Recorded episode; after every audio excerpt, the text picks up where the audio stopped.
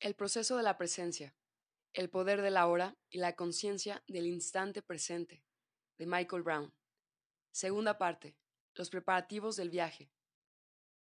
Antes de emprender cualquier viaje en la vida, conviene hacer unos cuidadosos preparativos, porque los preparativos le añaden calidad al viaje en su conjunto y porque contribuyen enormemente a asegurar su culminación. es lo que la segunda parte de El proceso de la presencia nos permite conseguir.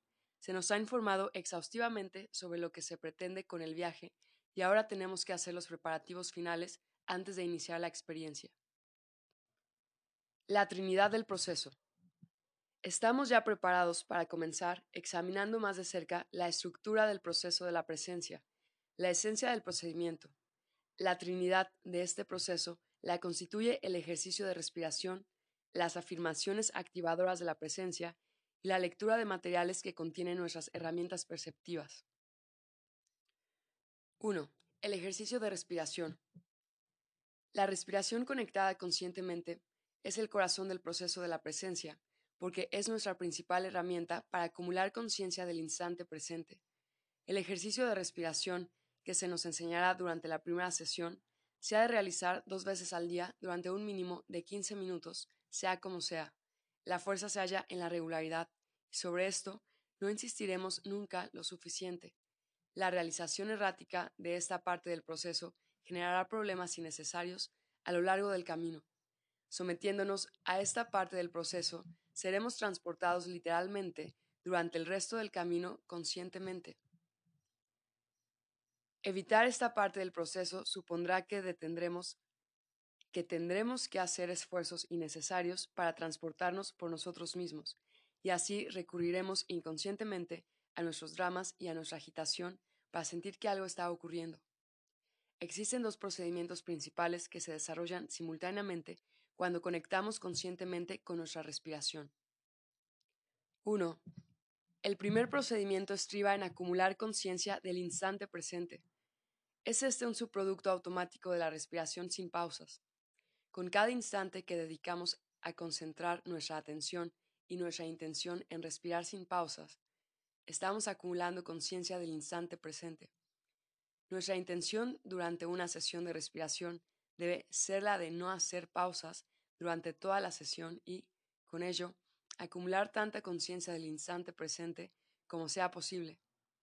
Nuestra mente ego nos dará mil buenas razones físicas, mentales o emocionales para detenernos o hacer una pausa durante las sesiones de respiración.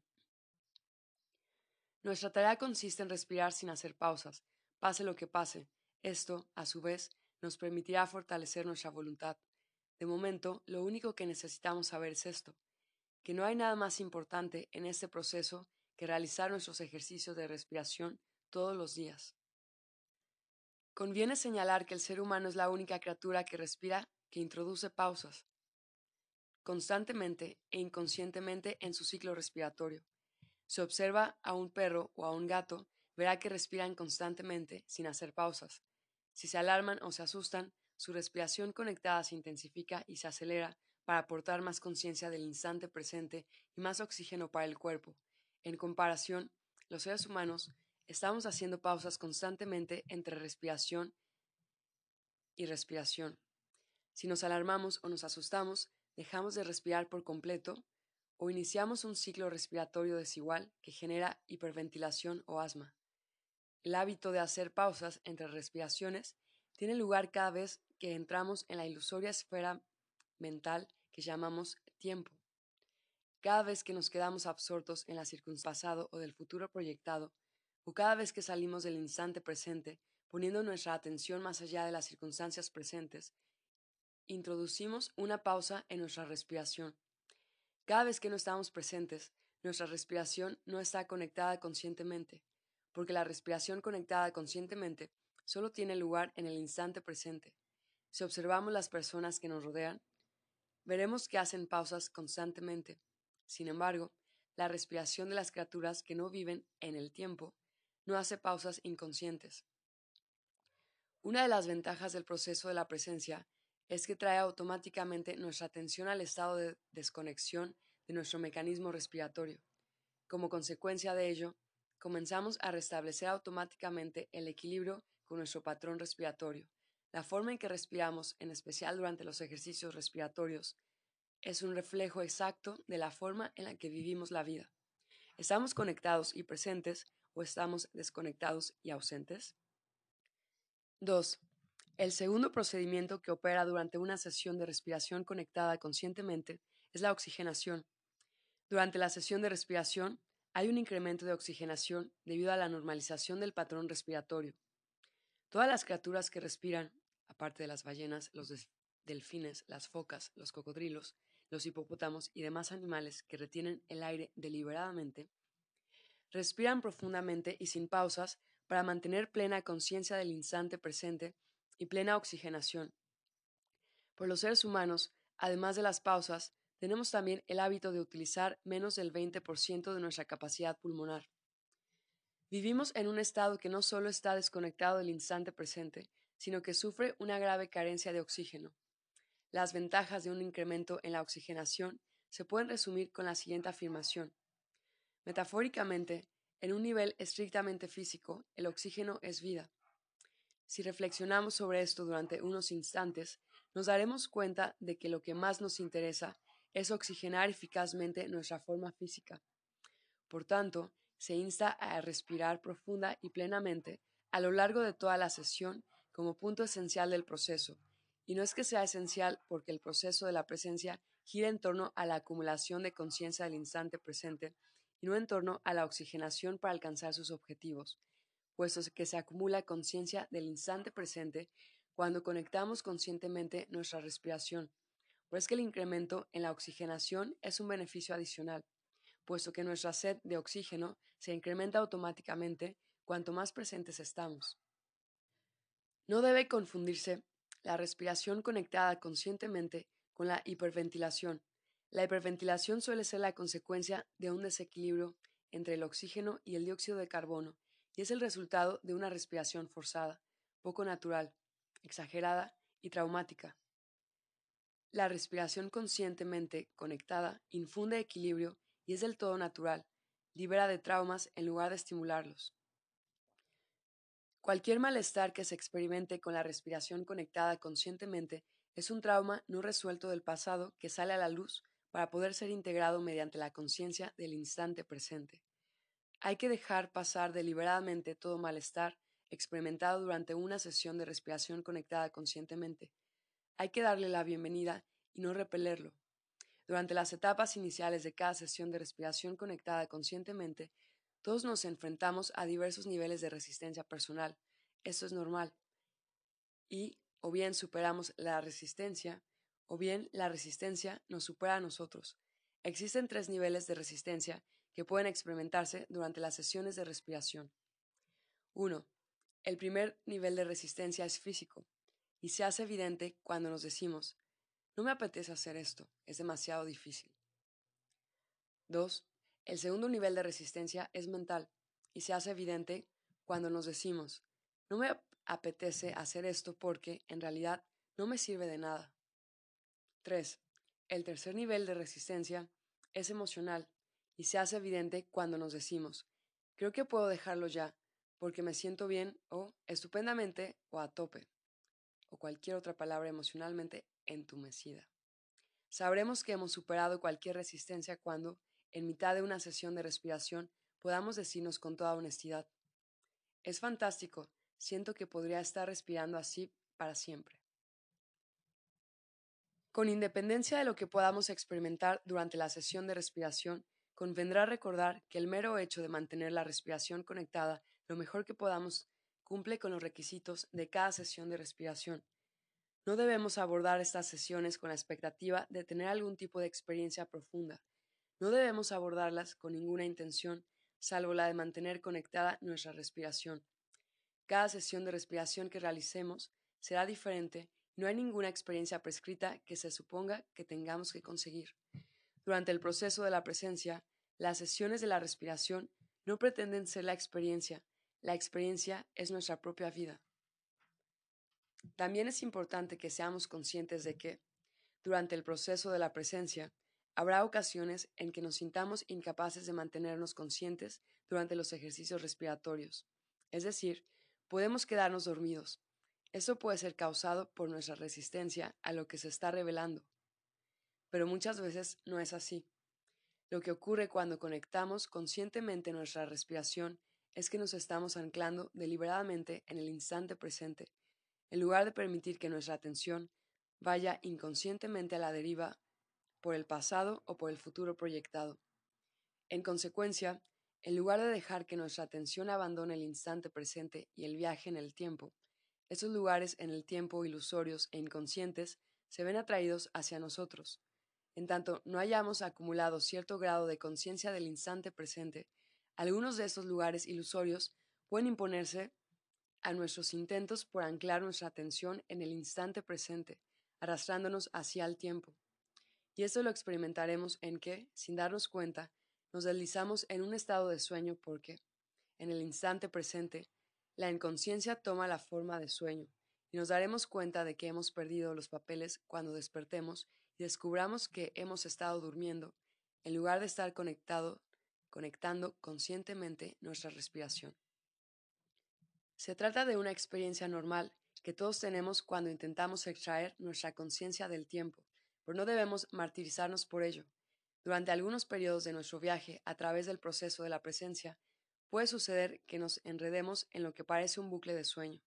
Cada vez que nos sentamos a respirar, nos quedamos dormidos casi de inmediato. Esto no debe preocuparnos, tenemos que perseverar. La única salida a este problema consiste en atravesarlo por el medio. Tenemos que seguir perseverando hasta que atravesemos el muro de la inconsciencia. Con una atención diaria constante a nuestro ejercicio respiratorio llegaremos a acumular suficiente conciencia del instante presente como para anclar finalmente nuestra atención en el instante presente mientras respiramos. Después, esos lugares inconscientes en el tiempo ya no podrán arrastrarnos al sueño.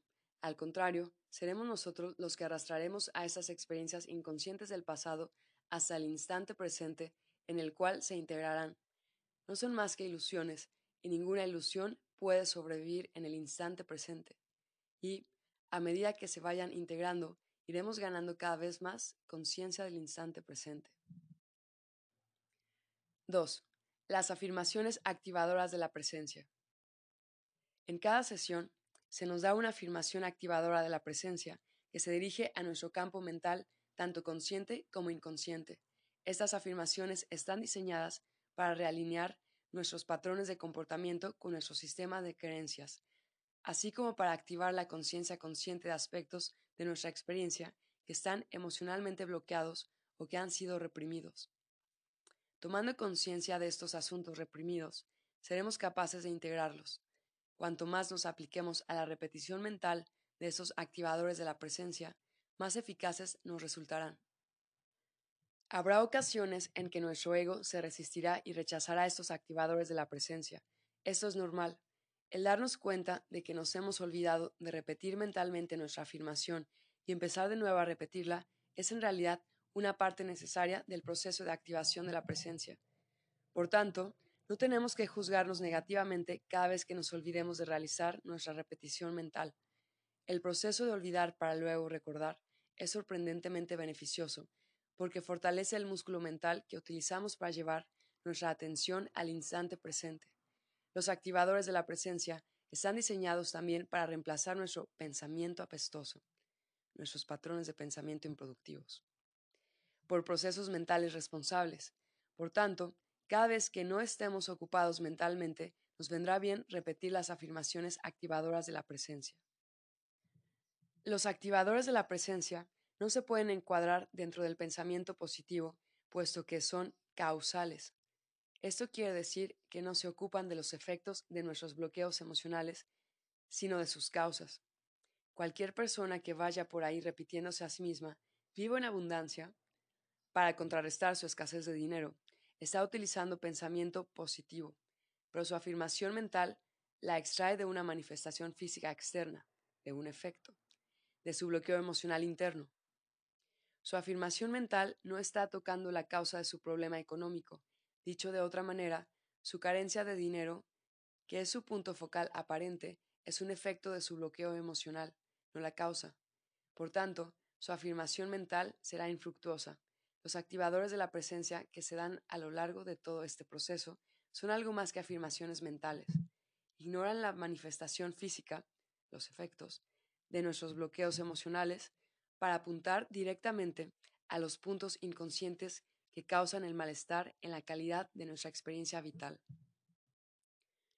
Estas afirmaciones engloban también la idea de que, si queremos paz, primero tendremos que tomar conciencia del caos que existe en nuestra vida, porque solo resolviendo ese caos podremos recuperar verdaderamente la paz. Así, las afirmaciones activadoras de la presencia están deliberadamente diseñadas para llevar nuestra conciencia a los aspectos inconscientes de nuestra experiencia que están teniendo un impacto negativo sobre la calidad de nuestra experiencia vital. El proceso de la presencia nos lleva a no desear alejar ese caos, así como tampoco a ignorarlo, sino que lo llevamos ante nuestra atención consciente para que podamos resolverlo de forma responsable y, así, obtener sabiduría de él. Al asumir conscientemente la responsabilidad de la calidad de todas las experiencias que no nos hacen bien, nos liberamos automáticamente de la suposición de que tiene que cambiar el mundo para que podamos disfrutar de la calidad de nuestra experiencia vital. Las afirmaciones activadoras de la presencia reciben también el nombre de respuestas conscientes, porque, aparte de las aplicaciones ya expuestas, constituyen instrumentos mentales que nos permiten responder conscientemente a las experiencias ante las que, normalmente, habríamos reaccionado de forma inconsciente. 3. La lectura de materiales y las herramientas perceptivas. La lectura de los materiales de cada sesión, así como la de aquellos que se han leído hasta el momento, tiene un propósito bien definido y deliberado. Observe que la palabra deliberado está incluida la palabra liberado. Los materiales de lectura no están escritos por párrafos, páginas o capítulos, sino por frases o sentencias. Contienen una cantidad enorme de información que es imposible digerir a través de una breve o apresurada exploración. Hay en ellos años de experiencias y de inspiraciones que se han ordenado en paquetes de pensamientos para facilitar las revelaciones personales. No solo están escritos para nuestra conciencia consciente, sino también para ese aspecto de nuestra experiencia que, en la actualidad, se mueve de forma inconsciente. Por este motivo puede parecer en ocasiones repetitivo. Este libro es, de hecho, una larga y deliberada serie de afirmaciones activadoras de la presencia. Conviene no dejar nuestros materiales de lectura hasta el último momento de cada periodo de sesiones. La lectura de los materiales asignados a cada sesión está diseñada para activar mentalmente la conciencia del instante presente. En cada nueva sesión hay herramientas perceptivas que tenemos que comenzar a utilizar durante el transcurso de la sesión, de modo que, aunque no conviene apresurarse con la lectura requerida, es de vital importancia que le demos una prioridad máxima. Estos materiales escritos están diseñados para suavizar nuestro proceso al permitirnos ser más conscientes de lo que nos ocurre durante cada fase del viaje. También puede ser sumamente beneficioso revisar todo este material escrito a intervalos regulares dado que las ideas e inspiraciones que se obtienen de él irán profundizándose a medida que se incremente nuestro nivel personal de conciencia del instante presente. Las herramientas perceptivas que se comparten con nosotros a través de la lectura están diseñadas para reajustar nuestro comportamiento desde la reacción a la respuesta y para reemplazar al mismo tiempo los sistemas de creencias improductivos por aquellos otros que nos sean de utilidad y que mejoren la calidad de nuestra experiencia vital. Como cualquier otro empeño nuevo, las herramientas perceptivas que se nos presentan en el proceso de la presencia precisan de una aplicación reiterada para que sean eficaces, y solo podremos integrar plenamente sus ventajas cuando experimentemos el resultado de su aplicación repetitiva en nuestra experiencia vital. En la aplicación de estas herramientas perceptivas no hay nada que hacer, son simplemente una manera de responder internamente a la calidad de nuestras experiencias externas. Sin embargo, conviene que hagamos un esfuerzo por manejar los procesos de pensamiento de una forma consciente y responsable. Guía general para un proceso suave. La información que se da a continuación le permitirá mantener cierta claridad respecto a las intenciones que subyacen al proceso de la presencia, con el fin de que pueda mantener firmemente su compromiso. Se repetirá aquí parte de lo que ya hemos leído, lo cual nos permitirá recapitular lo aprendido y poner el énfasis en las ideas más importantes. Esta es una de las secciones del libro a las que se nos insta a volver siempre que algo no nos quede claro, siempre que nos sintamos confusos o que tengamos alguna pregunta acerca de lo que nos está ocurriendo. 1. Antes de iniciar la primera sesión, será conveniente e importante establecer una intención general acerca de lo que nos gustaría conseguir al emprender este viaje, y será mejor si la intención se puede verbalizar en una simple frase. Sin duda, alcanzaremos el objetivo de nuestra intención, dado que el proceso de la presencia es un viaje que está dirigido por la intención. Sin embargo, nuestro viaje hacia la consecución de estos objetivos puede que no se desarrolle como habríamos esperado. El crecimiento interior procede siempre desde lo que no sabemos y se desarrolla de un modo que no podemos anticipar. 2. Es igualmente importante aceptar que nuestra intención inicial para emprender este viaje pueda cambiar o que incluso podemos abandonarla por completo a medida que se desarrolla el proceso. Esto se debe a que vamos a iniciar el proceso desde la necesidad, temas del pasado, y la creencia, esperanzas futuras. Sin embargo, a medida que avancemos, las necesidades y las creencias comenzarán a disiparse, llevándonos a experimentar este proceso de un modo incondicional. 3. Es probable que, durante el transcurso de nuestro proceso, pueda haber momentos en que sea inevitable posponer o aplazar las sesiones de respiración. No tenemos que convertir estas situaciones en un problema o en un drama, y comprenderemos por qué nos ocurren estas cosas cuando echemos la vista atrás, una vez establecidas nuestras intenciones y una vez hecho nuestro compromiso de finalizar la experiencia tal como se indica, tenemos que hacer las cosas lo mejor que podamos en cada momento. 4. El proceso siempre atiende a nuestro propio beneficio e interés. Sin embargo, nuestros intereses no siempre coinciden con nuestra agenda personal, de ahí que no convenga empujar el río. En algunas circunstancias, y dar por supuesto que sabemos lo que tiene que ocurrir o cómo se supone que tiene que ocurrir. Convendrá enfrentarse al hecho de que, si realmente hubiéramos sabido lo que queríamos y el modo de conseguirlo, lo habríamos conseguido ya. Responsabilidad nuestra es seguir las instrucciones estrictamente en la medida de lo posible a lo largo de todo el proceso. 5. El proceso no es una prueba. No hay nadie ahí afuera que tenga que reconocer nuestros esfuerzos, nadie a quien impresionar y nadie que tenga que juzgar nuestros progresos. Tampoco hay puntos de referencia que nos permitan comparar nuestros progresos. Siguiendo las instrucciones lo mejor posible, el proceso nos pondrá allí donde realmente elegimos estar. 6. Tenemos que completar el proceso para que tengamos la sensación de culminación. 7. Conviene ponerse una ropa cómoda y holgada para hacer los ejercicios respiratorios y conviene realizarlos siempre en el mismo lugar, si es posible, a lo largo de todo el proceso. También conviene que realicemos nuestras sesiones diarias de respiración, a ser posible, en la más completa privacidad. El proceso es un trabajo interior y no debe realizarse como una exhibición ni para llamar la atención. Tales comportamientos no son más que dramas y no llevan a ninguna parte. 8. Se recomienda que no hagamos los ejercicios de respiración con el estómago vacío o después de una comida pesada. 9. Se recomienda especialmente que bebamos un litro y medio de agua pura al día a lo largo del viaje, porque el proceso de la presencia estimula automáticamente ciertos procesos de desintoxicación. Sin embargo, no debemos ingerir demasiados líquidos desde una hora antes del ejercicio. 10. Es muy aconsejable abstenerse de alimentos que provocan somnolencia antes de realizar la sesión de respiración. Tome únicamente los medicamentos que sean absolutamente necesarios o bien los que el médico le haya prescrito. 11. Seamos conscientes de que, a medida que avanzamos en nuestro viaje, se van a ir reajustando nuestras experiencias físicas, mentales y emocionales, en tanto se restablezca el equilibrio en la calidad de nuestra experiencia vital general.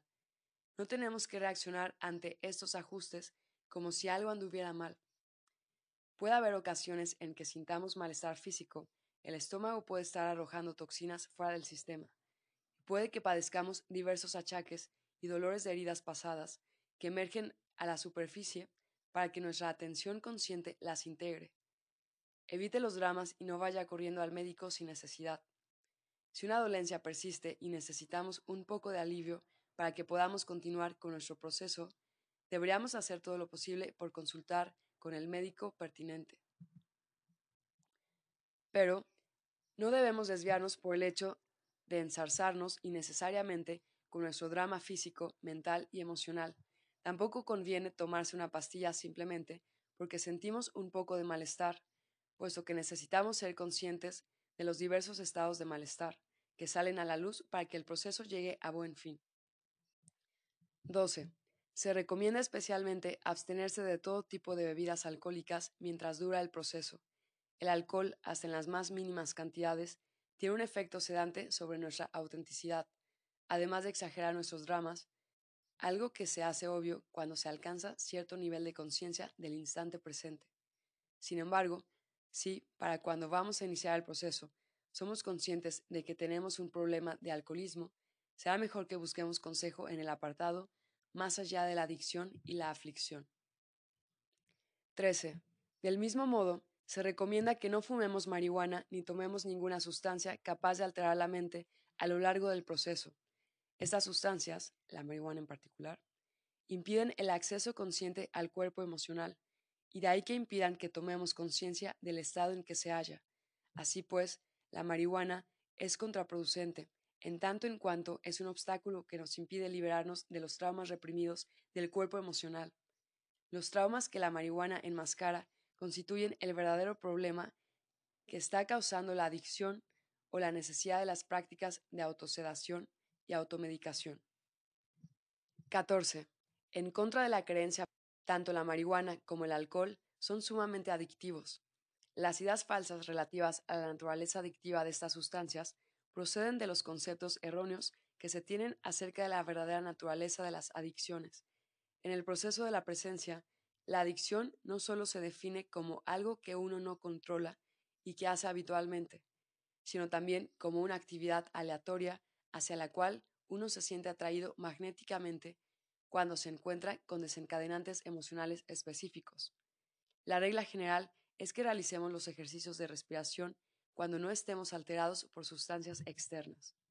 La sobriedad es un requisito para alcanzar la autenticidad. 15. El proceso de la presencia destaca por su eficacia en la neutralización de las adicciones. Las adicciones son comportamientos que vienen alimentados inconscientemente por un deseo de sedar y controlar el malestar de una carga negativa del cuerpo emocional. El proceso de la presencia no pretende controlar la conducta adictiva, dado que esto significaría manipular únicamente los efectos. El proceso de la presencia incide directamente sobre la carga emocional reprimida y la libera suavemente para que el malestar emocional subyacente, que es la causa de toda adicción, quede neutralizado. El proceso de la presencia postula que no existen las adicciones incurables y, a este respecto, nos invita a liberarnos de las percepciones de nuestra mentalidad victimista. También nos invita a evolucionar hasta más allá de la idea de que tener una experiencia adictiva nos sentencia a una vida de interminables reuniones de grupos de apoyo. 16. Bajo ningún concepto debemos iniciar esta experiencia si lo hacemos para complacer a alguien. Este es un punto en el que nunca se insistirá demasiado.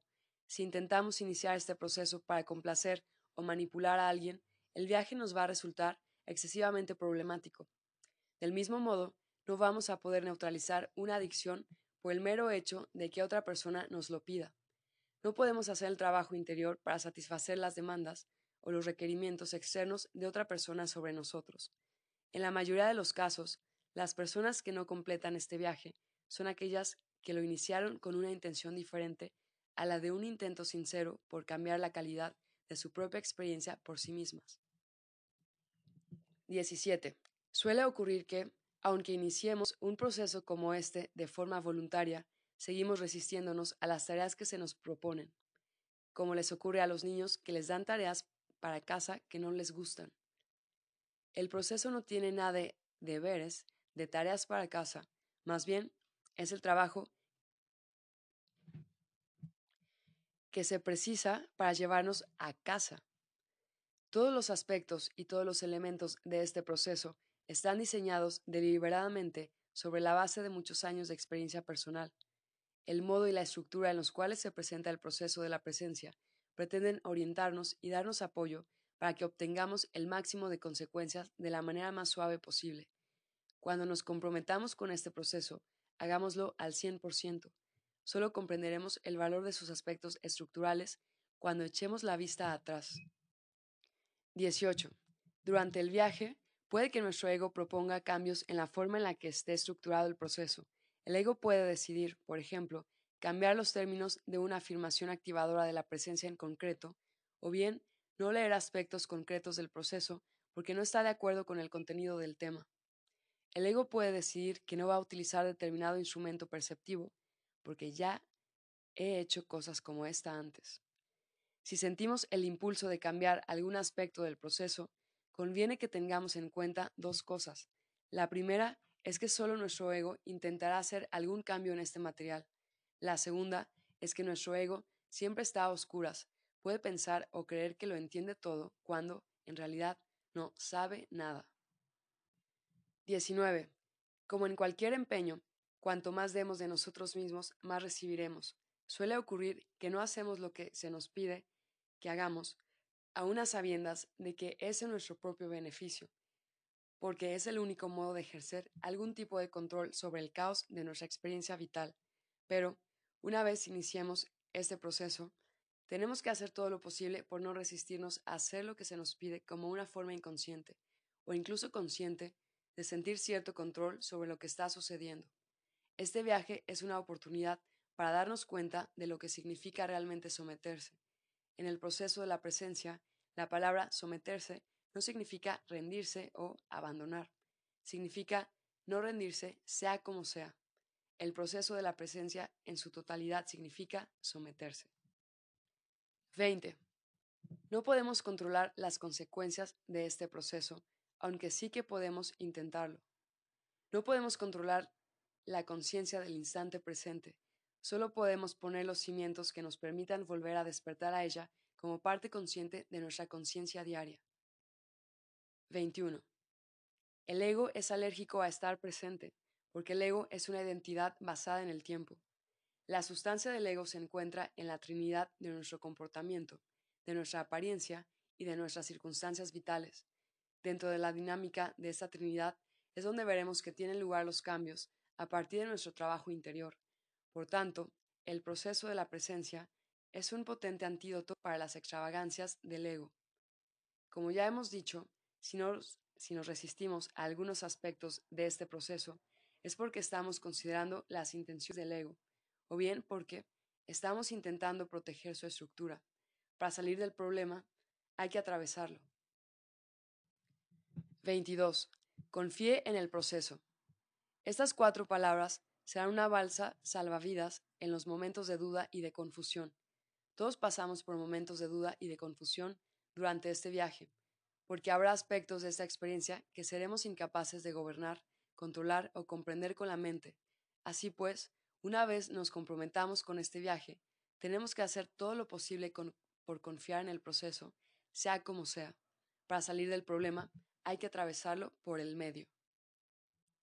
23. Durante el proceso, puede que tengamos momentos en los que experimentemos niveles de intensa resistencia ante lo que nos está sucediendo. Es normal que ocurra esto cuando comienzan a salir a la superficie problemas profundamente inconscientes, durante una sesión de respiración, la resistencia se puede manifestar como un deseo de dormir o de no respirar. La resistencia puede llevarnos también a evitar la repetición mental de nuestras afirmaciones activadoras de la presencia. Esto ocurre cuando nuestra voluntad de progreso y de estar presente en nuestra vida se ve cuestionada y puesta a prueba. Para salir del problema, hay que atravesarlo por el medio. 24.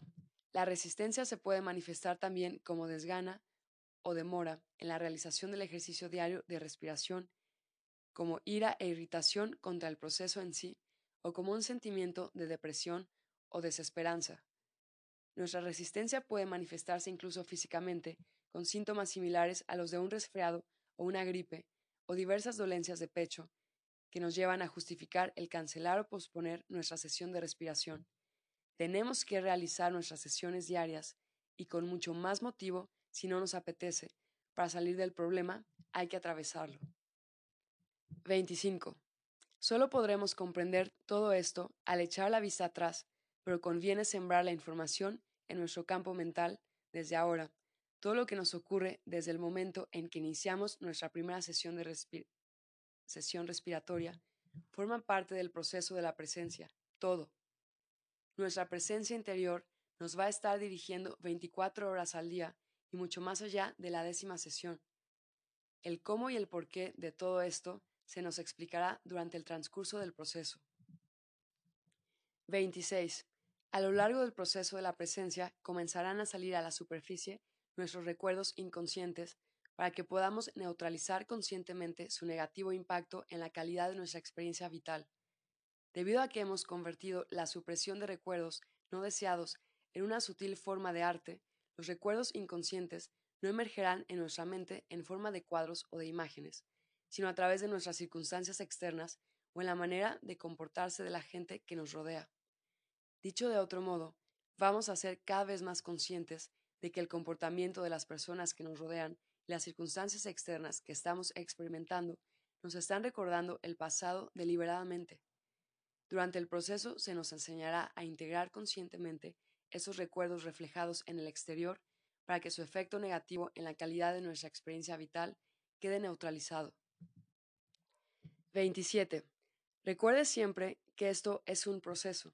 El proceso comienza cuando nos comprometemos a seguirlo y, no alcanza un punto notable de culminación en tanto no hagamos todo el recorrido, y, aún entonces, solo estará comenzando. Cuando estemos en mitad del proceso, quizás tengamos la sensación de que no estamos yendo a ninguna parte, pero esto se debe a que estamos en mitad del proceso. 28. Cuando hayamos finalizado el proceso, nos daremos cuenta de que se nos ha mostrado una puerta, de que se nos ha enseñado a abrirla y de que el resto de nuestra experiencia vital es una oportunidad para entrar conscientemente en ese lugar que llamamos nuestra presencia interior. El proceso de la presencia es, así pues, no un fin para algo, sino un comienzo y una continuación. 29.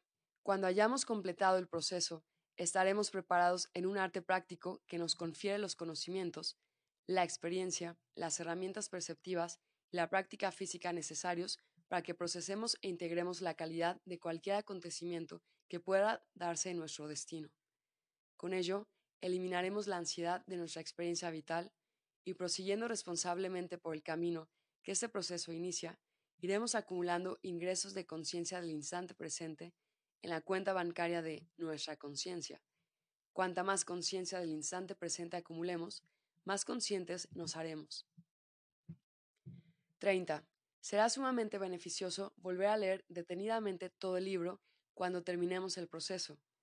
Y esto porque, mientras realicemos el viaje del proceso de la presencia, iremos reuniendo una cantidad creciente de conciencia del instante presente. Por consiguiente, cuando volvamos a leer el libro, lo estaremos haciendo desde un nivel de conciencia diferente. Por tanto, disfrutaremos de muchas ideas e inspiraciones que no captábamos durante la primera lectura.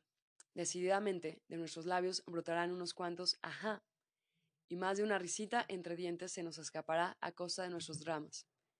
31. Nadie se ha muerto por respirar. 2.3. El enfoque integrador.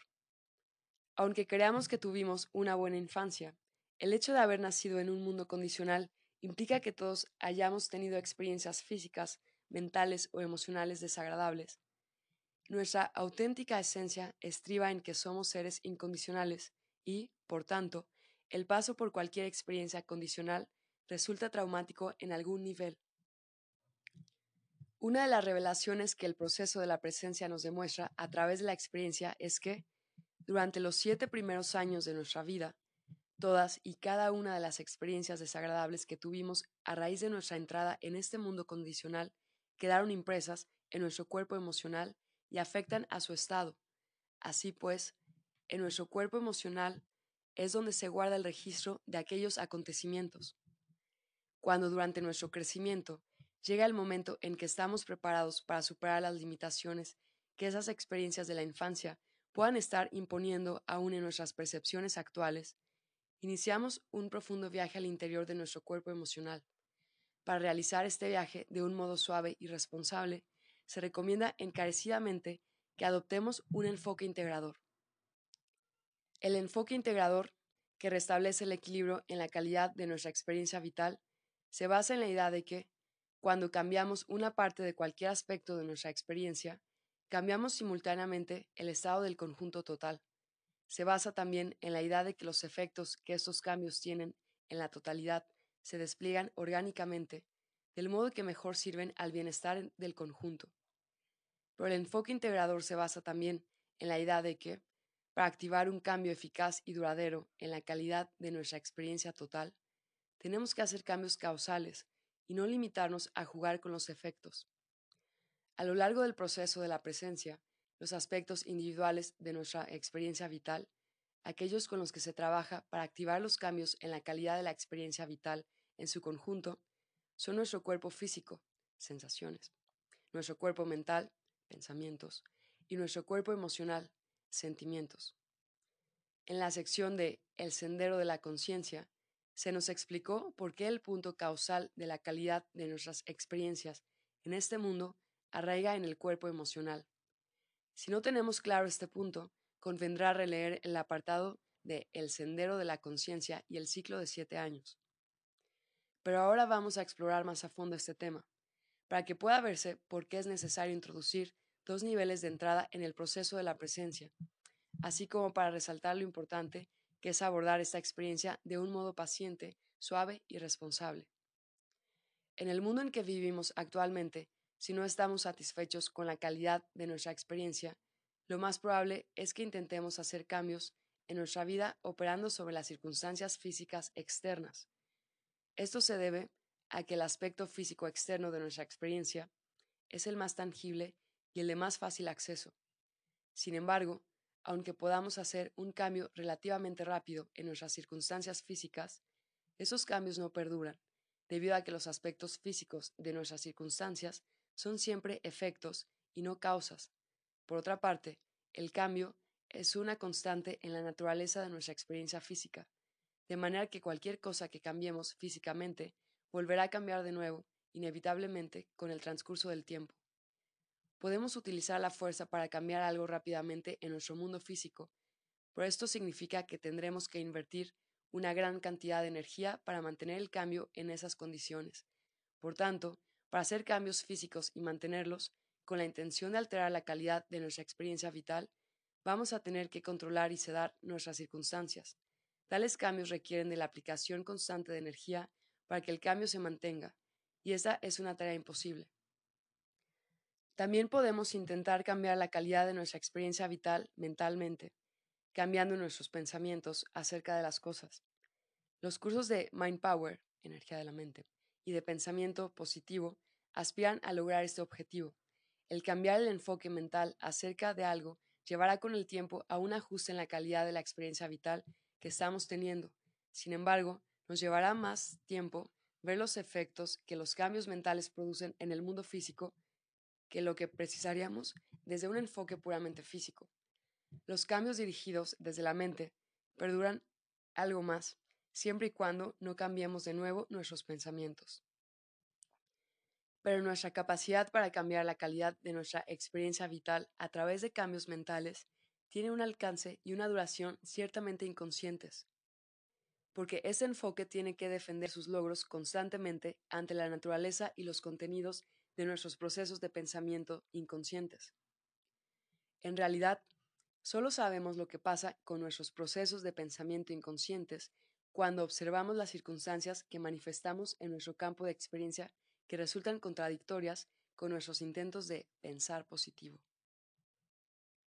El mero hecho de que cambiemos conscientemente nuestra manera de pensar acerca de las circunstancias no significa que vayamos automáticamente a sentirlas de otra manera. Por tanto, aun cuando un cambio consciente de nuestros pensamientos consiga eventualmente los ajustes necesarios en nuestras circunstancias físicas, hasta el punto de que realmente lleguemos a sentir de un modo diferente, por mucho control mental que apliquemos, no vamos a poder alcanzar una sensación auténtica de paz. Los sentimientos inconscientes y los procesos de pensamiento inconscientes que aquellos alimentan seguirán nuestra paz mental.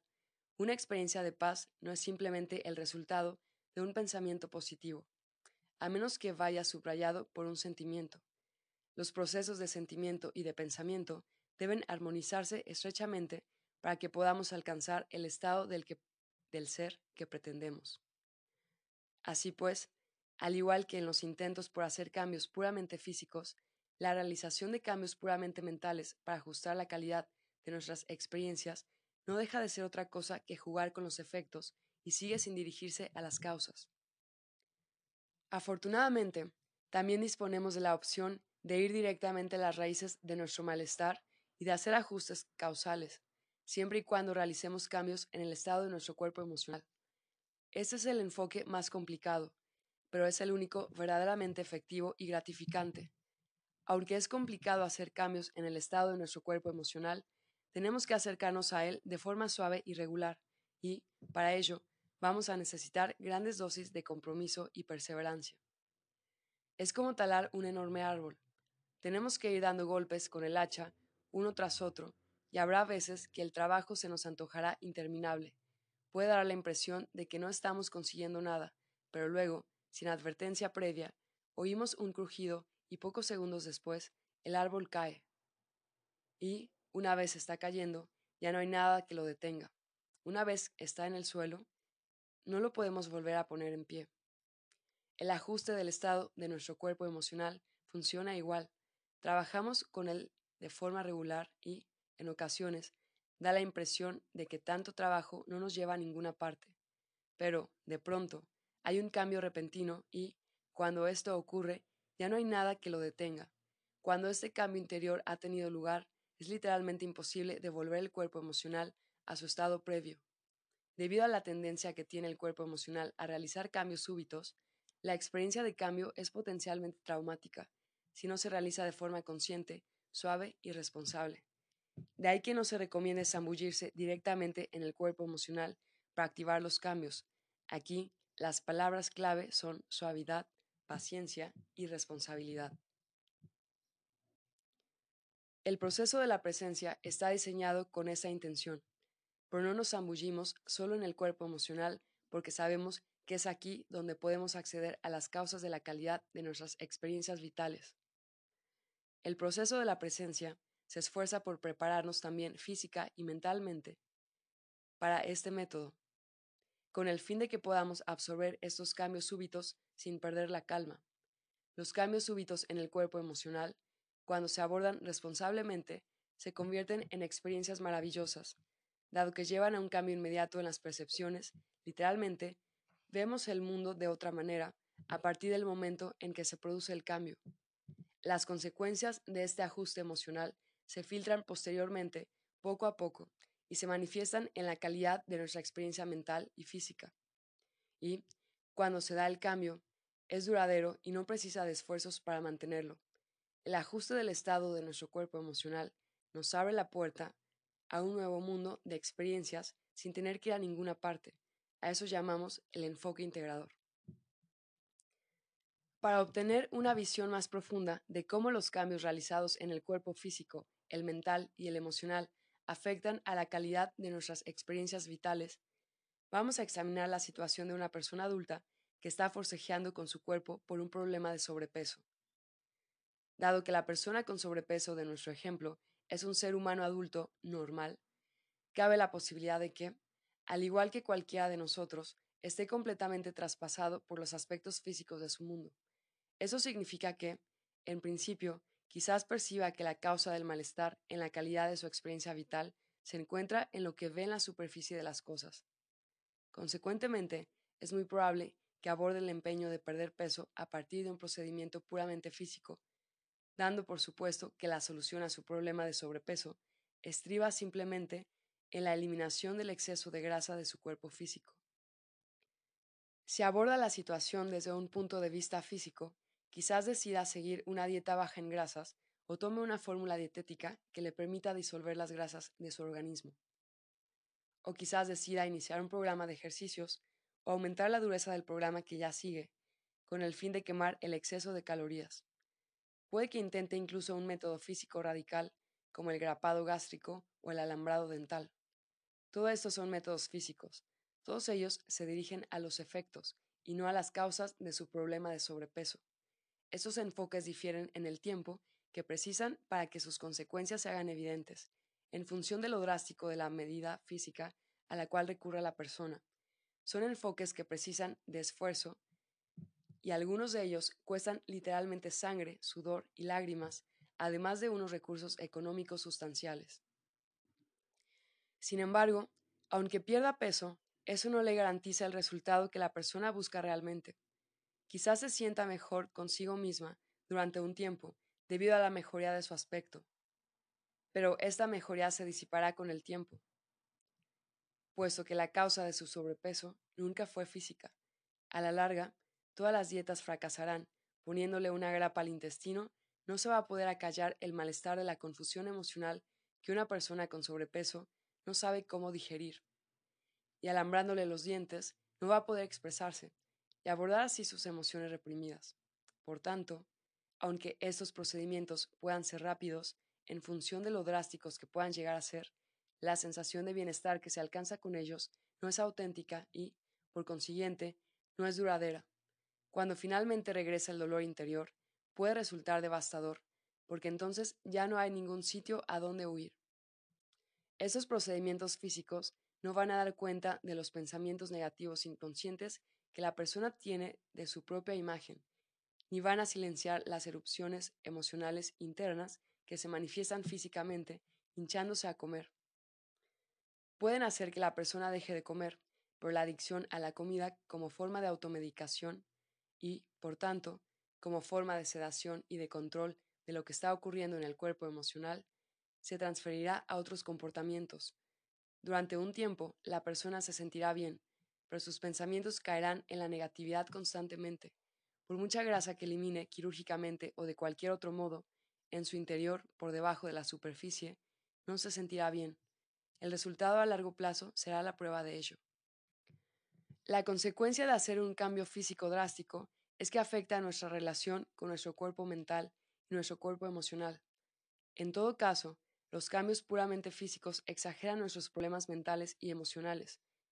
Cuanto más tapamos nuestro sufrimiento recurriendo a procedimientos físicos, pero nos vamos a sentir por dentro, tanto mental como emocionalmente. Con el tiempo, la burbuja ilusoria de un hermoso cuerpo, fruto de la cirugía estética, estallará en caos mental y catástrofe emocional. Puede que tarde un poco, pero terminará sucediendo. En cuanto el nuevo y mejorado físico deje de ser la admiración del mundo exterior, aparecerán los seismos de la desesperación interior. Hacer ajustes puramente físicos para abordar el malestar en la calidad de nuestra experiencia vital es como poner en marcha una bomba de relojería. Algún día estallará. Si la persona con sobrepeso comprende un poco todo esto, puede suceder que, tras el fracaso de los enfoques puramente físicos, llegue a la conclusión de abordar su problema desde la esfera mental. Dicho de otra manera, quizás intente cambiar su esfera mental. Dicho de otra manera, quizás intente cambiar su manera de ver la comida, o bien la imagen que ha tenido de su misma durante toda la vida. Quizás llegue a un punto en el que pueda identificar esos patrones de pensamiento autoderrotistas que no le hacen ningún bien. Quizás se inscriba en un curso de que no le hacen en un curso de Mind Power o de afirmación positiva ese intento por cambiar los contenidos de la mente supondrá una gran diferencia, por limitada que sea, si sigue trabajando regularmente en el enfoque de la mente se impone a la materia. Empezará a perder peso, pero solo hasta cierto punto, y los cambios que pueda hacer en su estado físico serán también bastante más lentos que si hubiera recurrido a los procedimientos físicos. Desgraciadamente, cualquier cambio que consiga a través de la mente será solo temporal, porque la persona no habrá dejado de jugar con los efectos, en este caso con sus pensamientos, no habrá hecho todavía ningún ajuste causal. En estas circunstancias, quizás pierda peso, pero no conseguirá el peso ideal para su constitución física y, si los consigue, le va a resultar difícil mantenerlo, porque, aun cuando haya activado un ajuste en sus procesos de pensamiento consciente, no habrá podido proteger la calidad de su experiencia vital del impacto negativo de sus pensamientos inconscientes. La integración de patrones de pensamiento negativos inconscientes solo es posible cuando ajustamos el estado del cuerpo emocional, que es de donde surgen estos pensamientos. En la medida en que la persona con sobrepeso continúe con su agitación inconsciente negativa, su cuerpo seguirá manteniendo el exceso de peso, con el riesgo emocional consiguiente de descarrilar de vez en cuando. Y, cuando esto ocurra, volverá a comer en exceso lo que no deberá comer y, en consecuencia, se martirizará a sí misma por su débil voluntad. Y esto ocurrirá aún cuando se diga mentalmente que todo eso no la beneficia. Esto ocurrirá porque no habrá sido capaz de detener el sabotaje de sus formas de pensamiento inconsciente. Quizás haya mejorado un poco su aspecto físico, quizás se valore un poco más mentalmente, pero, por debajo de todo eso, seguirá sin sentirse mejor. Y, al no sentirse emocionalmente mejor, siempre estará en peligro de recurrir a la comida o a cualquier otra actividad negativa que catalice el aumento de peso como forma de controlarse a sí misma. Pero los cambios realizados en sus procesos mentales conscientes tendrán también consecuencias negativas en su estado emocional, porque cambiar la naturaleza de los procesos de pensamiento consciente sin ocuparse de los pensamientos inconscientes es, simplemente, control mental más pronto o más tarde perderá el control y se verá superada por la erupción de las mareas de su desconcierto emocional y, para enfrentarse a esto, tendrá que recurrir a un comportamiento físico perjudicial. Cuando nuestra persona con sobrepeso descubra al fin que es incapaz de conseguir un efecto real y duradero en su estado físico o mental, quizás se incline finalmente por abordar su problema desde un punto de vista emocional Evidentemente, es la ruta más complicada para la mayoría, porque exige en una voluntad, en uno, la voluntad de ser auténtico. Esta es la razón por la cual suele ser el último enfoque en tomarse en consideración.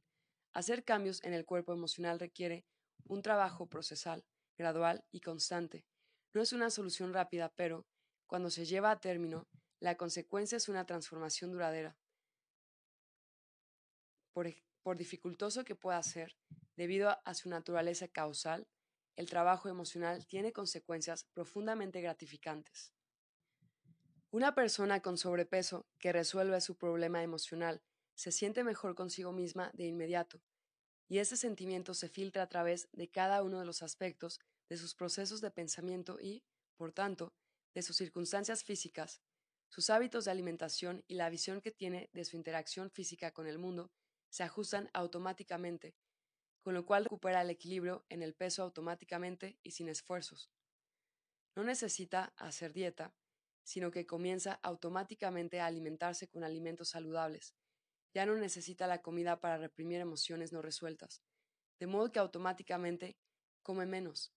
Ya no tiene necesidad de mantener un programa severo de ejercicios, porque automáticamente disfruta del mundo participando físicamente en él. Y, dado que ha hecho un cambio causal en la calidad de su experiencia vital, tampoco tiene que vivir con la ansiedad de un nuevo y súbito aumento de peso. Como se ha dicho al comienzo de esta sección, el enfoque integrador para ajustar la calidad de nuestra experiencia vital se construye sobre la idea de que nuestros cuerpos físico, mental y emocional se reflejan mutuamente y que las experiencias que tienen lugar en cada uno de ellos están íntimamente relacionadas. También se fundamenta en la idea de que, si queremos ser auténticos a la hora de hacer cambios reales en la calidad de nuestra experiencia vital, no debemos perder el tiempo y la energía centrándonos exclusivamente en los efectos de nuestras experiencias infantiles no resueltas. Tenemos que intentar hacer los cambios en las causas. Evidentemente, el camino más acelerado que podemos tomar para hacer cambios rápidos, eficaces y duraderos en la calidad de nuestra experiencia vital debería ser el que no nos hiciera perder el tiempo en procedimientos físicos o mentales, sino en el que se centra en nuestro cuerpo emocional. Sin embargo, centrarse en el cuerpo emocional excluyendo todo lo demás, no es un enfoque suave y puede llevar a experiencias traumáticas. El enfoque más suave es siempre el enfoque más integrador, el enfoque holista. Esto supone trabajar simultáneamente con el cuerpo físico, el mental y el emocional, intentando entrar poco a poco y alterar positivamente el estado de las causas, el cuerpo emocional.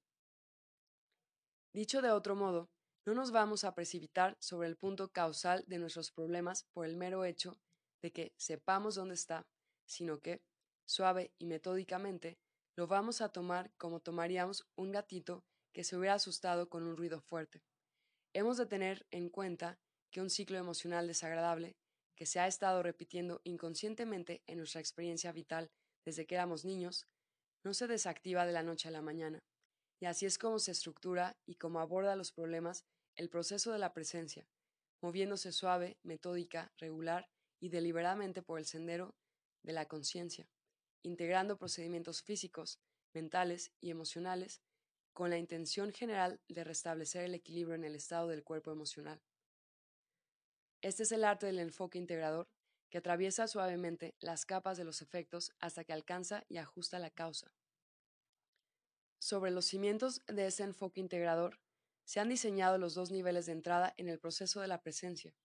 A causa de la diversidad de condiciones de nuestras experiencias individuales en este mundo, el proceso de la presencia tiene un punto de entrada y un enfoque que resulta cómodo y accesible para todo aquel que busque restablecer el equilibrio en la calidad de su experiencia vital. La idea de aplicar el enfoque integrador para restablecer el equilibrio en la calidad de nuestra experiencia vital es, así pues, simple y, al mismo tiempo, profundamente compleja. Implica sentido común y paradoja, logra el objetivo de sus intenciones en un momento, pero permite el transcurso de tiempo para que las consecuencias se filtren a través de nuestra conciencia y se manifiesten en ella. Como enfoque, es observable en la superficie, pero, al mismo tiempo, está activo por debajo de la superficie. El enfoque integrador es lo que denominamos trabajo procesal y se despliega orgánicamente, recurre a la resistencia que proporciona la paciencia para que discurra en forma de una corriente consciente a través de todos sus esfuerzos.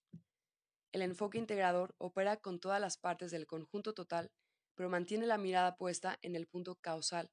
Sabe con certeza que, cuando el cambio se activa en el punto causal de algo, los efectos se manifestarán automáticamente en la totalidad. También sabe, y confía en ello, que este efecto ondulatorio se expandirá a un ritmo mucho más adecuado para el bienestar del conjunto total. No hay necesidad de apresurarse, pues cada experiencia que se activa tiene que dirigirse plenamente para que sus beneficios nutritivos se absorban completamente y se incorporen. Las prisas no traen otra cosa que indigestión y estreñimiento. La paradoja de vivir en el tiempo estriba en que, cada vez que terminamos algo, queremos ver los beneficios, los resultados y las consecuencias ya, cuando terminamos un trabajo para alguien, queremos que se nos pague de inmediato. Cuando conseguimos algo que es importante para nosotros, queremos que se nos reconozca por ello enseguida.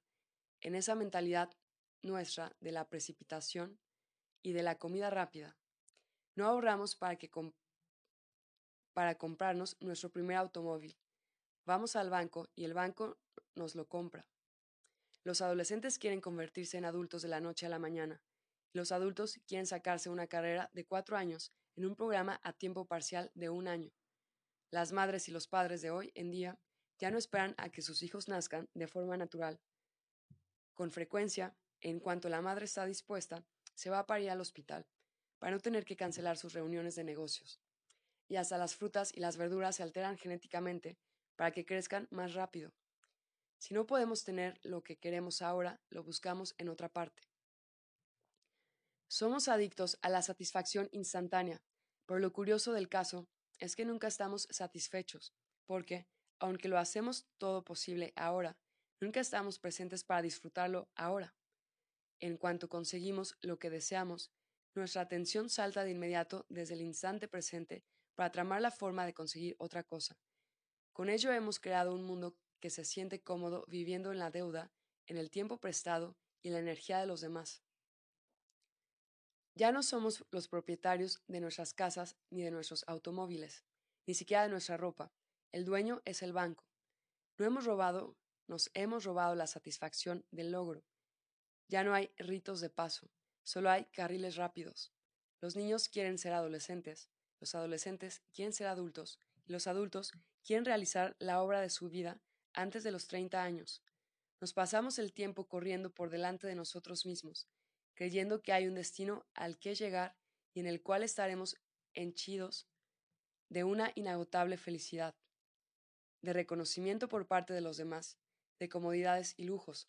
Estamos constantemente huyendo de algo y corriendo hacia algo, y como todo el mundo lo hace, nos parece que esta visión de la vida y los comportamientos a los que da lugar son completamente normales.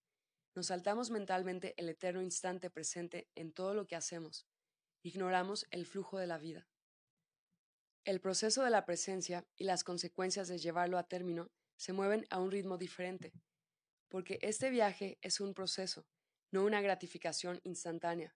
No se trata aquí de hacer algo lo más rápido posible. Las consecuencias que ponemos en marcha al terminar el viaje son posibles básicamente debido a su enfoque, un enfoque integrador que se desarrolla con suavidad si seguimos las instrucciones detenidamente, dando un paso después de otro, si somos constantes y mantenemos nuestro compromiso hasta el final, sea como sea, realizaremos y finalizaremos un rito de paso que nos recordará lo que significa la palabra proceso. No se puede tomar conciencia de lo que es un proceso mediante una experiencia exclusivamente mental, solo se puede hacer mediante una experiencia integrada, emocional, mental y física. Tomar conciencia del valor del trabajo procesal es sumamente raro en un mundo de gratificaciones instantáneas y, sin embargo, tiene un potente impacto en la calidad de nuestra experiencia vital, porque la vida en el instante presente es un proceso orgánico. Comprender el poder que subyace al ritmo del trabajo procesal no necesariamente va a tener un impacto ni va a acelerar nuestra capacidad para ganarnos la vida, pero sí que elevará nuestra capacidad para abrirnos al latido de la vida. La experiencia vital que fluye desde la conciencia del instante presente discurre suavemente y, dado su carácter integrador y causal, se halla en un estado constante de reposo. Descansa tranquila y plácidamente, sabiendo que los efectos son inevitables. No hay por qué apresurarse. Un viaje así supera cualquier destino al que nos limitemos en el tiempo. 2.4. Nuestro nivel de entrada. El proceso de la presencia es un proceso que sirve para todo porque la causa de todas nuestras experiencias físicas, mentales y emocionales es la misma. Nuestra adicción inconsciente al hábito mental de vivir en el tiempo en un intento por escapar del malestar que hay en nuestro cuerpo emocional. Sin embargo, dado que habrá quienes vengamos a este viaje con diversas intensidades de disposición y de malestar en el cuerpo emocional, el proceso consta de dos niveles de entrada, con dos niveles distintos de intensidad. Por ejemplo, una persona que, al iniciar esta experiencia, ya está practicando una disciplina como el yoga pranayama, o que ya ha trabajado con otras técnicas de purificación emocional, quizás opte por entrar en el proceso de un modo diferente a otra persona que lo inicia para neutralizar una antigua adicción a la heroína o al alcohol. La primera, debido a su experiencia acumulada en respiración consciente o en el trabajo emocional interno, puede tener una carga emocional menos intensa que la segunda. A causa de esto, podrá profundizar más en su cuerpo emocional sin disparar este tipo de resistencias que pueden llevar al otro a zanjar la experiencia definitivamente. Por tanto, quizás opte por iniciar el viaje con más intensidad, por eso, la opción de entrar en el proceso en diferentes niveles se basa en la experiencia. Decidir en qué nivel del proceso entrar es un paso crucial y para ello hay que recurrir tanto al sentido común como a la, intuición.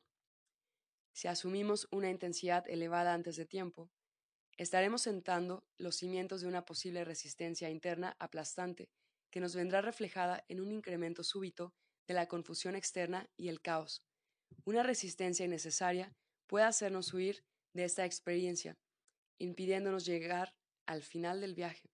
Por tanto, no debemos precipitarnos en el proceso de la presencia con la idea equivocada de que, si lo hacemos o terminamos lo antes posible, tanto mejor. El proceso de la presencia no es algo que vayamos a hacer durante unas cuantas semanas de nuestra vida, es una experiencia para el resto de nuestra vida. Pretende que descubramos cómo vivir cada instante responsablemente, en tanto en cuanto se nos den instantes que llenar con el poder de nuestra presencia. El proceso de la presencia tiene dos niveles de entrada, el introductorio y el experiencial. El acceso introductorio. El acceso introductorio es sencillo y fácil. Lo único que hay que hacer es seguir leyendo este libro como si fuera una novela. No nos preocupemos de la repetición de afirmaciones activadoras de la presencia, de los ejercicios de respiración y de las herramientas perceptivas. Simplemente leamos los textos de cada sesión como si fueran los capítulos de un libro. Dicho de otro modo, atravesamos el proceso de la presencia mentalmente y nos abstenemos de cualquier participación consciente, física y emocional. Leyendo nada más, podemos obtener importantes inspiraciones y beneficios, y el acceso introductorio nos será plenamente útil de este modo. El texto de este libro está saturado de potentes ideas e inspiraciones y, por tanto, la mera lectura y comprensión de lo expuesto comenzará a generar cambios de forma automática y sin esfuerzo en el modo en que interactuamos con nuestra experiencia vital, proporcionándonos magníficas inspiraciones sobre la naturaleza de la conciencia del instante presente. El acceso introductorio es perfecto para aquellos que no estamos seguros de si el proceso de la presencia es digno de confianza o para aquellos otros que queremos comprender primero de qué va la conciencia del instante presente en contraposición a la vivencia directa de lo que esta, de lo que es esta conciencia. Una vez hayamos finalizado el acceso introductorio, es decir, una vez nos hayamos leído todo el libro, podremos regresar, si lo deseamos, a la tercera parte, donde se detalla el proceso de la presencia de 10 semanas, y podremos comenzar el acceso experiencial desde ahí, o bien podemos optar por comenzar desde el principio del libro otra vez. El hecho de que hayamos leído ya el material del curso no causará merma alguna en nuestra experiencia, al contrario, la potenciará enormemente porque estaremos iniciando el proceso con un firme fundamento mental y sabiendo el terreno que tenemos por delante.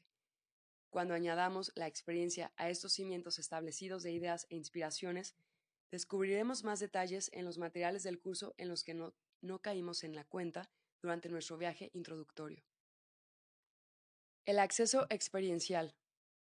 El acceso experiencial está diseñado para que podamos hacer una suave entrada física, mental y emocional en el proceso. Supone una introducción gradual a la trinidad del proceso de la presencia, la técnica respiratoria, las afirmaciones activadoras de la presencia y las herramientas perceptivas. Si pretendemos entrar en el proceso de la presencia de forma experiencial y queremos obtener el máximo partido de nuestro viaje por él, se nos recomienda que lo realicemos en su totalidad al menos dos veces, es decir, se nos recomienda que completemos el acceso experiencial dos veces, con independencia de cómo podamos percibir nuestro estado actual de bienestar emocional. Es una recomendación muy sencilla. Después de completar el primer acceso experiencial, se nos recomienda que nos tomemos unas semanas de descanso en nuestras sesiones de trabajo para facilitar la integración física, mental y emocional. Tras este descanso, podremos entrar de nuevo en el proceso de la presencia. Cuando entremos en el acceso experiencial, siguiendo estas sencillas instrucciones con un compromiso sincero, conseguiremos más de lo que nunca hayamos conseguido con todo nuestro hacer externo. El, acceso experiencial es muy simple. Lo único que se nos pide cuando vamos a iniciar cada sesión es 1. Realizar nuestro ejercicio de respiración de 15 minutos dos veces al día, sea como sea. 2. Repetir mentalmente nuestra afirmación semanal activadora de la presencia cada vez que no estemos mentalmente ocupados. 3. Leer detenidamente los materiales escritos de cada sesión y utilizar las herramientas perceptivas tal como se indica. La única excepción en esta rutina tiene lugar durante la séptima, la octava y la novena sesión. Al comienzo de cada una de ellas, se nos pide que iniciemos la nueva sesión sumergiendo nuestro cuerpo en una bañera de agua caliente durante 20 minutos antes de comenzar el primer ejercicio respiratorio de 15 minutos de esa sesión en particular. No se nos pide que conectemos conscientemente la respiración mientras estamos inmersos en el agua, pero sí que prestemos atención a la experiencia emocional que pueda activar el calor del agua y a la experiencia en general. En la décima sesión se continúa y se completa el proceso sin el baño de agua caliente. Al igual que en las primeras sesiones, se ofrecen instrucciones detalladas de este procedimiento en los materiales del proceso. Durante las semanas de descanso entre el final del primer acceso experiencial y el inicio del segundo, y aunque se recomienda no hacer procesamiento mental consciente alguno, es de vital importancia que sigamos con la rutina respiratoria de 15 minutos dos veces al día. De hecho, se recomienda encarecidamente que se continúe realizando el ejercicio respiratorio a diario durante seis meses después de finalizado el proceso de la presencia. Y cuando hayamos terminado por primera vez el acceso experiencial, nos hayamos tomado el descanso y estemos preparados para volver a entrar en el proceso, haremos un maravilloso descubrimiento. Será como entrar en una experiencia totalmente nueva, dado que la conciencia del instante presente que hayamos acumulado nos hará reentrar en el proceso desde un nivel de conciencia diferente. Por consiguiente, los materiales de lectura y las afirmaciones activadoras de la presencia nos recibirán en un lugar diferente de nuestra conciencia. Habrá ocasiones en que nos parecerá que estamos leyendo los materiales escritos por vez primera. Eso es normal. Todo el que entra más de una vez en este proceso tiene esta experiencia. Es la razón por la cual se nos dice que podemos repetir este proceso cuantas veces queramos. El proceso en sí es neutral, de ahí que nos reciba y nos refleje siempre los requisitos del procesamiento de nuestro nivel de conciencia de ese momento. La belleza del proceso de la presencia estriba en que, una vez hemos finalizado tanto el acceso introductorio como el acceso experiencial, podemos repetir el proceso tantas veces como deseemos. Cada vez que volvamos a entrar, tendremos una experiencia diferente, y cada experiencia que se repita nos hará profundizar más y más en nuestro cuerpo emocional. Muchas personas se han dirigido a sí mismas a través de esta experiencia en numerosas ocasiones y en todos los casos alcanzaron niveles cada vez más profundos de purificación emocional. Con esto han ido alcanzando una conciencia del instante presente y un equilibrio en la calidad de su experiencia vital cada vez mayores. Puede sernos útil considerar metafóricamente el proceso de la presencia como un manual de instrucciones que nos enseña a dirigir nuestra experiencia vital momento a momento de una forma consciente y responsable. El acceso introductorio se puede ver como una visión general teórica del asunto que tenemos entre manos, y el acceso experiencial se puede ver como una instrucción práctica básica. Una vez que nos hayamos entrenado en la gestión consciente y responsable de los aspectos físicos, mentales y emocionales de nuestra experiencia vital, se nos insta a que saquemos a la calle nuestras recién descubiertas percepciones para ver de lo que son capaces. En todos los aspectos de la vida, los fundamentos de la excelencia los establecen una plena comprensión y el perfeccionamiento de los principios básicos, y lo mismo ocurre con el proceso de la presencia. Es la razón por la que se nos anima a realizar el acceso experiencial más de una vez. No tenemos que apresurarnos por llegar a ninguna parte. Las prisas pueden hacer que nos perdamos detalles claves. Tenemos que pensar en términos de viaje y no de destino. Los asuntos que nos distraen en este momento del instante presente de nuestra vida pueden parecer importantísimos, pero si atravesamos suavemente el acceso experiencial más de una vez, nos iremos elevando poco a poco por encima de estos asuntos y podremos hacer algunos descubrimientos verdaderamente maravillosos. Uno de esos descubrimientos nos dice que esos asuntos personales se ponen ante nosotros para que, al resolverlos, tengamos la oportunidad de aprender el modo de convertirnos en directores conscientes y responsables de esta experiencia que llamamos vida.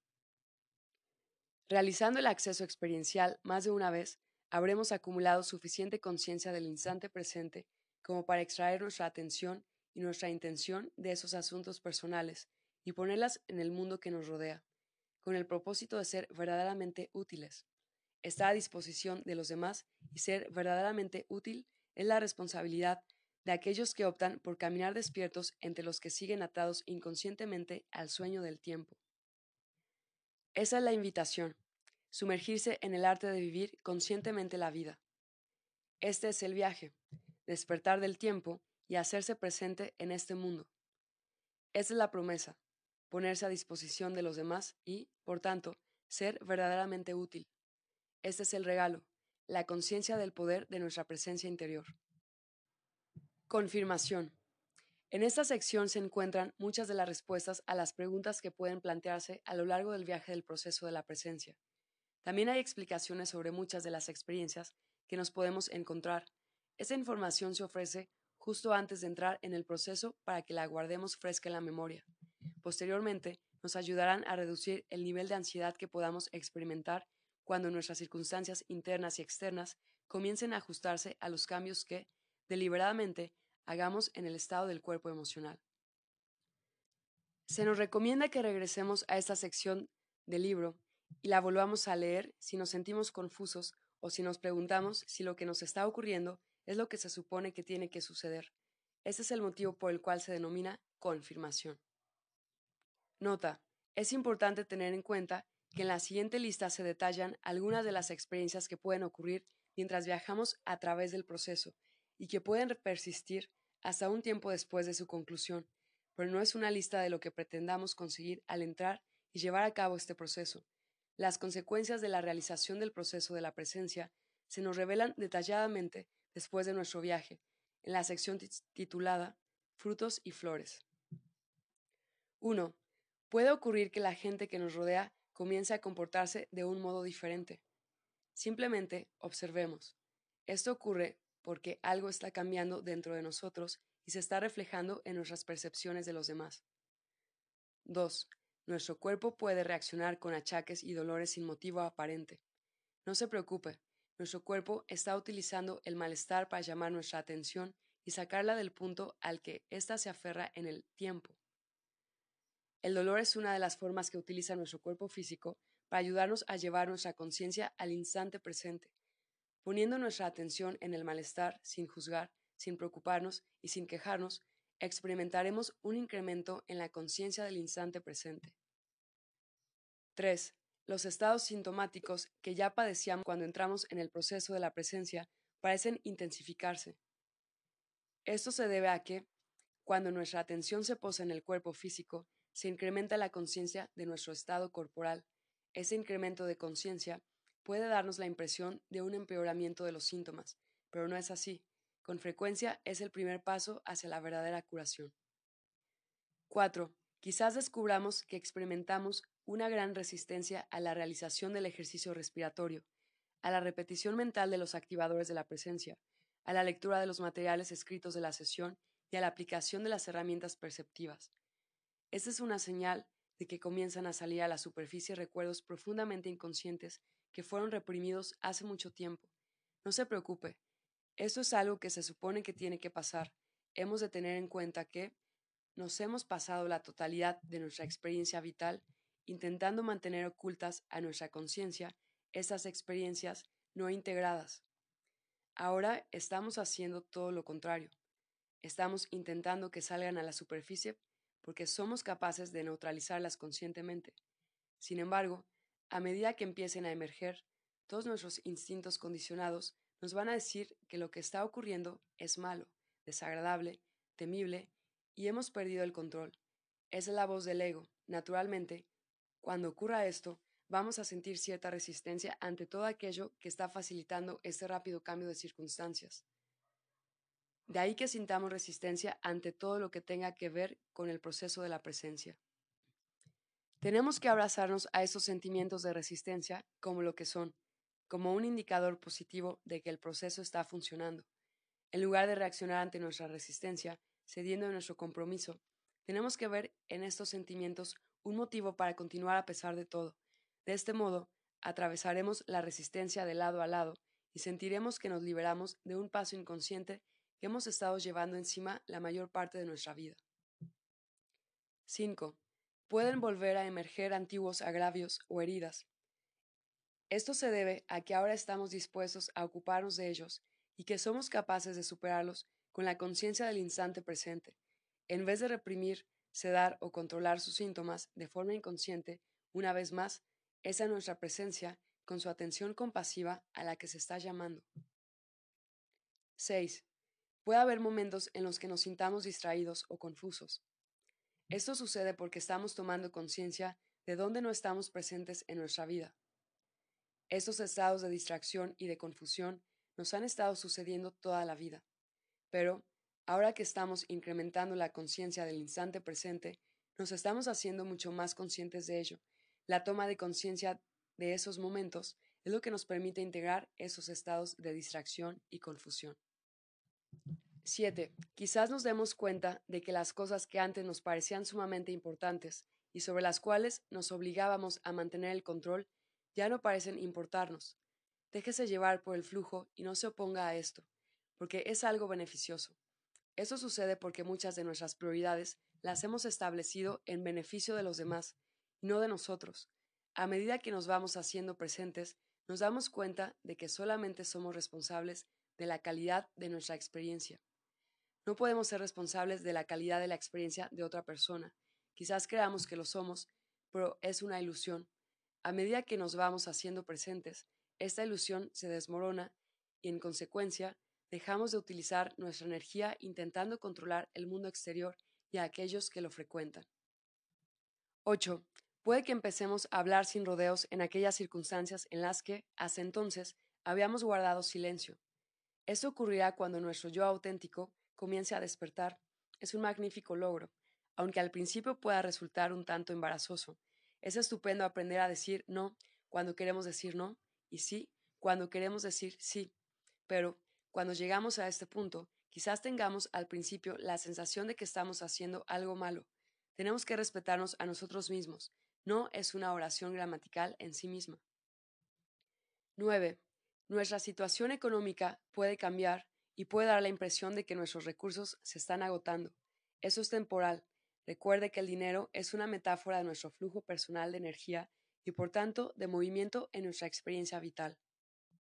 Cuando ponemos la vista deliberadamente sobre nuestros bloqueos emocionales, estamos examinando ahí dentro los trastornos existentes en nuestro flujo de energía personal. Cuando miramos a los ojos a nuestros bloqueos emocionales, esto se refleja automáticamente en nuestra experiencia del mundo exterior como un trastorno en nuestros recursos económicos. Y eso sucede, sobre todo, si nos aferramos mucho al dinero o si tasamos nuestra autoestima en función de nuestra situación económica. En cuanto se elimina este bloqueo emocional interno, nuestra situación económica vuelve a fluir de nuevo. 10. Nuestra familia, nuestra pareja o nuestros amigos más cercanos pueden empezar a disuadirnos de estar tan centrados en nosotros mismos. Eso se debe a que, Quizás por primera vez en la vida estamos empezando a nutrirnos a nosotros mismos en vez de ayudar a los demás, y quizás ellos se sientan un poco mal por la atención que se les ha retirado. No se preocupe, sobrevivirán. Puede que, incluso, y a causa de ello, algunos de ellos se den cuenta de la necesidad de crecer emocionalmente. 11. Podemos sentir gran somnolencia sin razón aparente. Esto se debe a que nuestra atención se está situando sobre los asuntos inconscientes reprimidos. Cuando ponemos nuestra atención en nuestro inconsciente, eso se refleja externamente como somnolencia. Es una buena señal. Tenemos que hacer lo posible por descansar cuando podamos hacerlo y por perseverar cuando no podamos. 12. Puede resultarnos difícil conciliar el sueño. Esto se debe a que el incremento en el nivel de conciencia del instante presente nos está aportando energía, y no nos va a servir de nada estar dando vueltas en la cama toda la noche. Será mejor que nos levantemos y seamos constructivos, o bien que nos sentemos a digerir el insomnio, simplemente sin incomodarnos con él. Esos momentos de vigilia, en plena madrugada, son los regalos de una conciencia incrementada. 13. Podemos empezar a tener sueños vívidos. Hay veces en que estos sueños pueden ser sumamente perturbadores pero con frecuencia son enormemente reveladores acerca de la naturaleza de nuestro proceso. La conciencia incrementada durante el sueño se debe al procesamiento emocional que está teniendo lugar mientras dormimos. No tome de manera literal ninguno de estos sueños, sobre todo si los protagonizan personas que conocemos. Por lo que respecta al proceso de la presencia, los hombres que aparecen en nuestros sueños de mayor edad que nosotros representan metafóricamente la relación que mantenemos con nuestro Padre y, por tanto, lo que tenemos que aprender para dirigirnos correctamente. Las mujeres de más edad que nosotros representan metafóricamente nuestro lado femenino y, por tanto, la relación que tenemos con nuestras emociones y la curación a la que se nos llama. Los hombres de nuestra misma edad representan metafóricamente nuestro lado masculino y, por tanto, el estado de nuestras actividades mentales y las lecciones que tenemos que aprender en este campo. Las personas más jóvenes que nosotros representan nuestros aspectos masculino y femenino a esas edades. Durante el sueño tenemos que abrazar simplemente a las imágenes que vemos simbólicamente, pues son mensajeros que portan metáforas. Para interpretarlas, se nos pide que nos preguntemos qué significa ese símbolo para nosotros. El lenguaje de los sueños rara vez es literal, es metafórico. 14. Nos podemos poner gruñones e irritables sin razón aparente. Es probable que, interiormente, hayamos sido gruñones e irritables durante la mayor parte de nuestra vida. Lo que pasa es que ahora es cuando estamos dejando salir estos sentimientos a la superficie. Se nos consiente que estemos gruñones e irascibles, siempre y cuando no la tomemos con los demás. El proceso de la presencia nos enseñará las herramientas perceptivas que nos permitirán integrar estos sentimientos. 15. Puede que no nos encontremos a gusto en compañía de las personas con las que solemos estar. Estamos aprendiendo a decir sí cuando queremos decir sí y, aún más importante, no cuando queremos decir no. Es una invitación para que seamos auténticos. Es una oportunidad para reivindicar nuestro propio espacio de silencio en el mundo. 16. Puede suceder que alguna persona de nuestro pasado o algún miembro de nuestra familia del que hace tiempo que no sabemos nada, telefone o se ponga en contacto con nosotros de algún otro modo. Aunque este proceso es un viaje individual, afecta a toda nuestra familia y a todos aquellos con los que estamos energéticamente conectados a través de nuestras experiencias del pasado. Recuerde que la relación que mantenemos con cualquier persona se basa en la forma en la que percibimos a esa persona. En la medida en que nuestra percepción se altera, también se alteran nuestras relaciones. Estos contactos repentinos de personas de las que no sabíamos nada desde hace tiempo constituyen una señal positiva, una señal que nos dice que estamos consiguiendo algo verdaderamente. Cuando ajustamos verdaderamente el estado de nuestro mundo interior, nuestro mundo exterior cambia automáticamente. Frecuentemente, estas comunicaciones súbitas del pasado son una invitación que nos hace el universo para que nos enmendemos para que asumamos la responsabilidad de la calidad de nuestras experiencias del pasado y para que podamos constatar los logros externos de nuestro trabajo interior. 17. Puede que nos pongamos melancólicos. Quizás empecemos a echar de menos a personas o a compañeros íntimos del pasado. Se trata de recuerdos que se agitan con el fin de que podamos integrar nuestro cariño por esas personas. A medida que los recuerdos se agitan, las imágenes que asociamos con esos recuerdos entran en nuestro punto de enfoque. En realidad, no estamos echando de menos a estas personas o imágenes, estamos integrando el pasado. El pasado se ha ido y ya no existe. Lo único que nos pasa es que seguimos manteniendo esa percepción ilusoria. 18. Puede resultarnos difícil estar cerca de nuestros padres más inmediatos. Eso no tiene nada que ver con ellos. Esos sentimientos emergen porque las personas más cercanas a nosotros son los espejos que mejor reflejan los asuntos que queremos ocultarnos. El proceso de la presencia nos enseña a leer estas experiencias de una manera que nos permite crecer emocionalmente a partir de ellas. 19. Nuestros hijos pueden empezar a comportarse de un modo diferente. Quizás empiecen a comportarse del mismo modo que nos comportábamos nosotros cuando teníamos su edad. Esto se debe a que también ellos empiezan a actuar como espejos, de manera que podemos ver fuera de nosotros mismos los asuntos no resueltos en la infancia con los que estemos tratando interiormente. Con esto, se nos hace una invitación a observar, pero no a reaccionar. El comportamiento que estamos viendo no es real, es un reflejo, un recuerdo. Cuando integramos nuestros recuerdos de la infancia, liberamos automáticamente a nuestros propios hijos de tener que llevar nuestra carga y su comportamiento se transformará automáticamente. Cada vez que completemos el proceso, nos daremos cuenta de que nuestros hijos parecen liberarse de un peso y de que se vuelven más alegres. 20. Nuestros hijos pueden ponerse enfermos o mostrar síntomas de resfriado o gripe. La naturaleza de este mundo es tal que todo aquello a lo que no nos enfrentamos lo recogen automáticamente y lo portan nuestros hijos a través de un proceso de impresión o huella. Cuando entramos en este viaje, Nuestros hijos llevan ya en sus cuerpos emocionales los asuntos que nosotros no hemos integrado. Por tanto, cuando nos ponemos a limpiar nuestro propio cuerpo emocional, nuestros hijos experimentan simultáneamente los cambios en sus cuerpos emocionales. Quizás experimenten esto a través de síntomas físicos, confusión mental o demostraciones emocionales. Cuando completamos el proceso y recuperamos un nuevo nivel de equilibrio emocional, ellos también culminan sus procesos. Y eso no solo se aplica a nuestros hijos. Cuando entramos en el proceso, todos los que están cerca de nosotros inician también el proceso. Sin embargo, a diferencia de nosotros, ellos pasan por esto inconscientemente.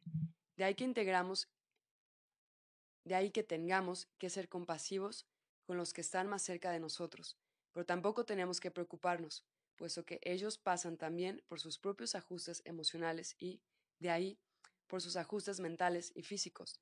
Recuerde que ellos son un espejo para nosotros, si nosotros nos sentimos impulsados a hacer algo, asegurémonos de que, hagamos lo que hagamos, lo hagamos por nosotros mismos. 21. Nos podemos poner a llorar sin motivo alguno. Cuando le ocurra esto, intente buscarse unos minutos y un lugar tranquilo donde no le interrumpan, para que pueda dar rienda suelta a esos sentimientos. Llore, llore y llore un poco más.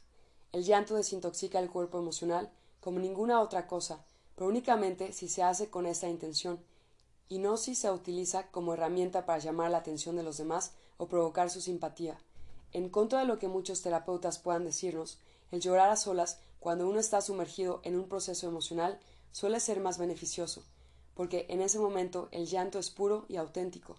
No puede convertirse en un drama superficial ni en una herramienta en manos del ego. Solloce si hace falta. Cada lágrima que derramemos servirá para disolver la capa de ficción que cubre nuestra conciencia del instante presente. 22. Pueden volver a la superficie antiguos problemas que creíamos resueltos.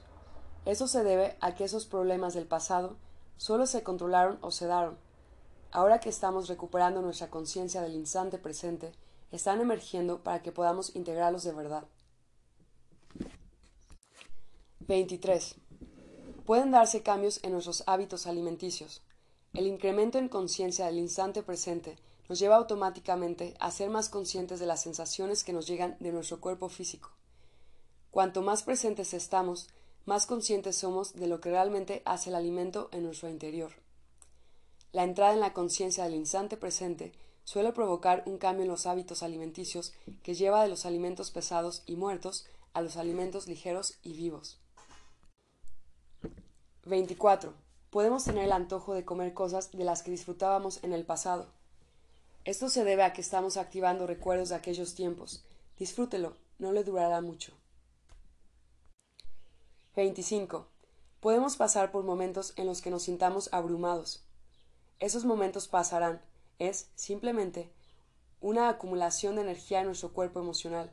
En cualquier caso, no vamos a tener que enfrentarnos a más de lo que podemos soportar, pero tampoco a menos. Hay que ser fuertes. 26. Quizás experimentemos emociones que no podemos describir ni reconocer. Eso sucederá cuando nuestros recuerdos emerjan de experiencias que nos ocurrieron antes de que domináramos el lenguaje. Por eso, atraviesa nuestro campo de conciencia en forma de sentimientos o sensaciones para los cuales no tenemos explicación ni manera de describirlos.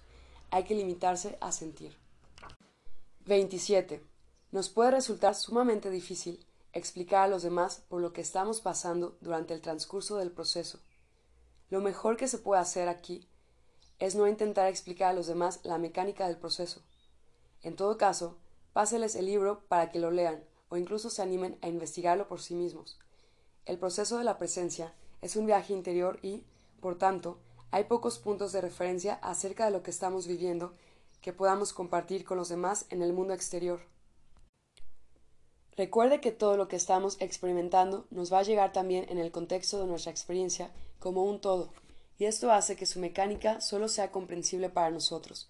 Por tanto, si intentamos explicar a los demás algunos aspectos aislados del proceso, van a intentar retener las piezas individuales de información, porque no tienen un contexto en el cual situarlas. No olvide la gran cantidad de información que tenemos que leer y digerir antes siquiera de entrar en el proceso. Toda la información anterior al proceso que aparece en este libro es para sintonizar. Nos crea un sendero interno multidimensional para que podamos recorrer de un modo sencillo y suave lo que en realidad es un terreno muy complejo.